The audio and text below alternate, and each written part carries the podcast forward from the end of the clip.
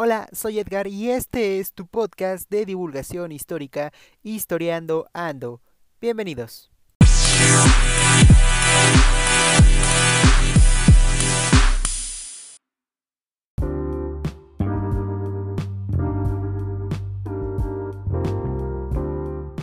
El episodio del día de hoy se titula De Zapata a Zapatería. Las apariencias engañan. Esta frase la hemos escuchado muchas veces y seguramente más de uno se siente identificado con ella. Algo similar ocurre en Xochimilco, la alcaldía de las Chinampas y las Trajineras. En el centro de esta alcaldía, en la avenida 16 de septiembre, esquina con la calle Francisco y Madero, se ubica la Zapatería La Ribera, local comercial que se mantiene en funciones desde el año de 1986. Pero este lugar almacena en sus paredes más que solo zapatos, pues es aquí donde se daría nada más y nada menos que la reunión entre los dos caudillos más representativos del periodo revolucionario, Emiliano Zapata y Francisco Villa, evento que se conoce como el Pacto de Xochimilco. Será inicios del siglo XX cuando aparece el inmueble, derivado de la inclusión al ámbito urbano de Xochimilco. La llegada del tranvía y la luz eléctrica, así como el entubamiento de canal, originó que el paisaje arquitectónico de Xochimilco se fuera transformando. El jacal, vivienda construida con muros de carrizo y techos de zacate que hasta entonces había dominado, comienza a ser sustituido por el estilo de construcción que se usaba en la Ciudad de México. Los muros comenzaron a ser de adobe o piedras unidas con lodo. Algunas eran de dos pisos y otras poseían patios interiores donde confluían la mayoría de las habitaciones. Y mientras esto ocurría acá, en el país estallaba la Revolución Mexicana. Este movimiento llegó hasta las calles Ochimilcas, cuando en el año de 1912 los zapatistas toman el lugar y establecen aquí su cuartel general. La presencia de los revolucionarios en la zona cambió drásticamente el modo de vida de sus habitantes. Muchos huyen a los montes por temor a ser reclutados forzosamente.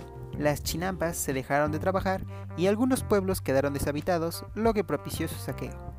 Por el año de 1914, dos años después de que haya sido tomado Xochimilco, Villa entraría por el camino a Tepepan rumbo al centro de este lugar, donde Zapata lo esperaba en esta zapatería que en ese entonces era usada como una casa habitación.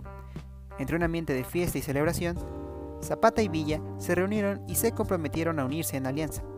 Aquella casa había visto a dos de los personajes más representativos de este movimiento unirse, norte y sur juntos. Hasta aquí todo bien. Pero, ¿qué fue lo que pasó después con este lugar?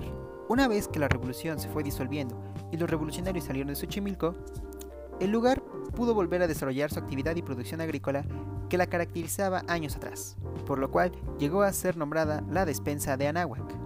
Gracias a esto, Xochimilco se volvió un proveedor importante de flores, frutas y legumbres para la capital, además del agua que ya suministraba por el acueducto. Pero Xochimilco dejó de verse solo como aquel lugar proveedor de suministros para la capital. Gracias a su inclusión en el ámbito urbano, el lugar comenzó a ser visto como un espacio ideal para el turismo y el descanso. Las personas de aquella época se comienzan a dar cita en el centro del lugar con el fin de pasar un rato agradable. Esto significó un cambio para aquella casa habitación, pues debido a su ubicación céntrica, el inmueble que otrora fuera la sede de la reunión de Villa y Zapata comenzó a ser rentado para accesorías comerciales con el fin de obtener algún beneficio económico por parte de su dueño, el doctor Santiago Velasco. Para el año de 1939, esta propiedad es adquirida por el señor Daniel Almazán, quien al ver que el fenómeno turístico iba en aumento por la zona, decide convertir el lugar en un pequeño restaurante y una cantina. Para el año de 1947, estos dos negocios obtienen un gran éxito y se convertirían en un punto de reunión tanto para locales como turistas.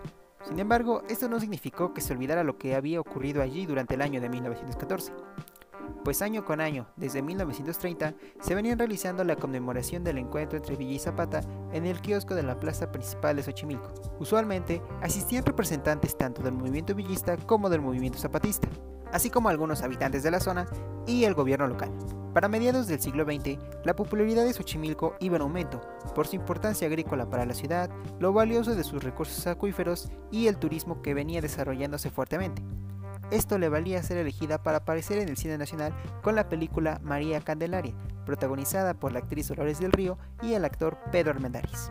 Teniendo esto como base, la comunidad se anima a pedir un distintivo para aquel lugar donde se habían reunido Villa y Zapata, ya que solo se contaba con la historia oral y la celebración anual. Gracias a esto, para el año de 1952, mientras se realizaba la celebración del 38 aniversario del encuentro, se lleva a cabo la instalación de una placa de bronce por parte del Departamento del Distrito Federal a las afueras del inmueble, que aún pertenecía al señor Daniel Almazán y que seguía siendo utilizado como cantina. En dicha placa se rectificaba que el suceso, la entrevista de Zapata y Villa, había ocurrido precisamente ahí, en ese lugar.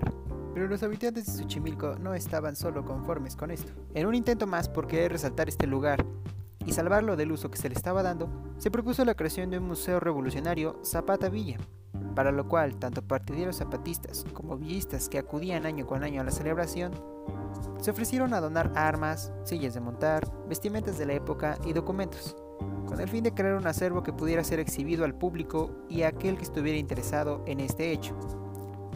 Inclusive el delegado de aquella época, el doctor Héctor Luna, simpatizó con la idea, sin embargo, dicha propuesta se quedó solo en palabras y nunca se llegó a un acuerdo formal, por lo que el inmueble siguió fungiendo como una cantina.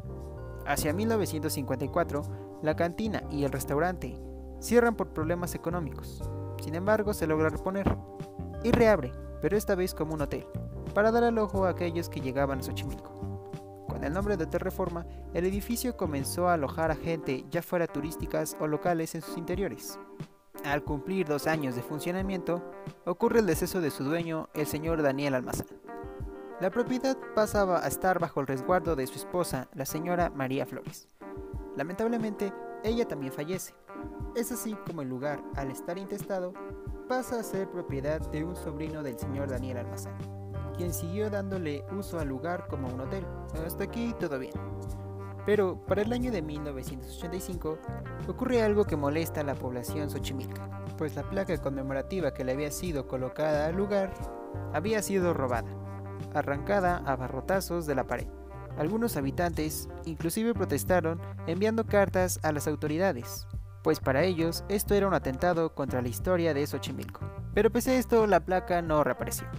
Y para el año de 1986, el Hotel Reforma dejaba de dar servicio y pasaba a manos de los socios de una cadena zapatera, quienes estaban interesados en el lugar debido a su favorable ubicación en el centro de Xochimilco. Por 30 millones de pesos, aquel lugar donde se habían dado citas Zapata y Villa pasaba a convertirse ahora en Zapaterías La Ribera, que a la fecha en la que se graba este podcast sigue dando servicio. De aquel glorioso encuentro para los Xochimilcas solo se conserva una caja registradora de la época en la que el lugar funcionaba como hotel. En ella hay una inscripción realizada en una hoja de papel, donde hace referencia al hecho. Las paredes, que tiempo atrás hubieran albergado a estos dos líderes, hoy ya hacen grafiteadas. Y pese a que se reconoce el suceso histórico, no se hace lo mismo con el inmueble. Los festejos anuales se continúan realizando, y para el 103 aniversario de dicho evento, el jefe delegacional de ese entonces, Abelino Méndez Rangel, develó en la explanada del centro de Xochimilco un par de estatuas de bronce de Emiliano Zapata y Francisco Villa. Sin embargo, aquí tampoco se hace mención de que fue en el inmueble donde se reunieron. Quizá lo que se haya acercado más a valorar este sitio como un lugar histórico es la exposición fotográfica que se realizó en el 2014 durante su aniversario anual. En ella las personas pudieron entrar y ver algunos objetos, así como fotografías de la época.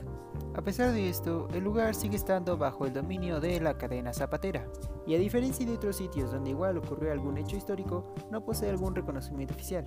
Esto ha provocado que la gente ignore que en aquel lugar se dieron cita a los caudillos y lo vean como un local comercial más de los muchos que hay en el centro de Xochimilco. ¿Ustedes qué opinan? ¿Creen que este lugar debería ser más reconocido? ¿Merece ser considerado un monumento histórico? Déjame saber tus comentarios. Comparte este podcast para que llegue a más personas. Por mi parte ha sido todo por hoy. Muchas gracias. Bye.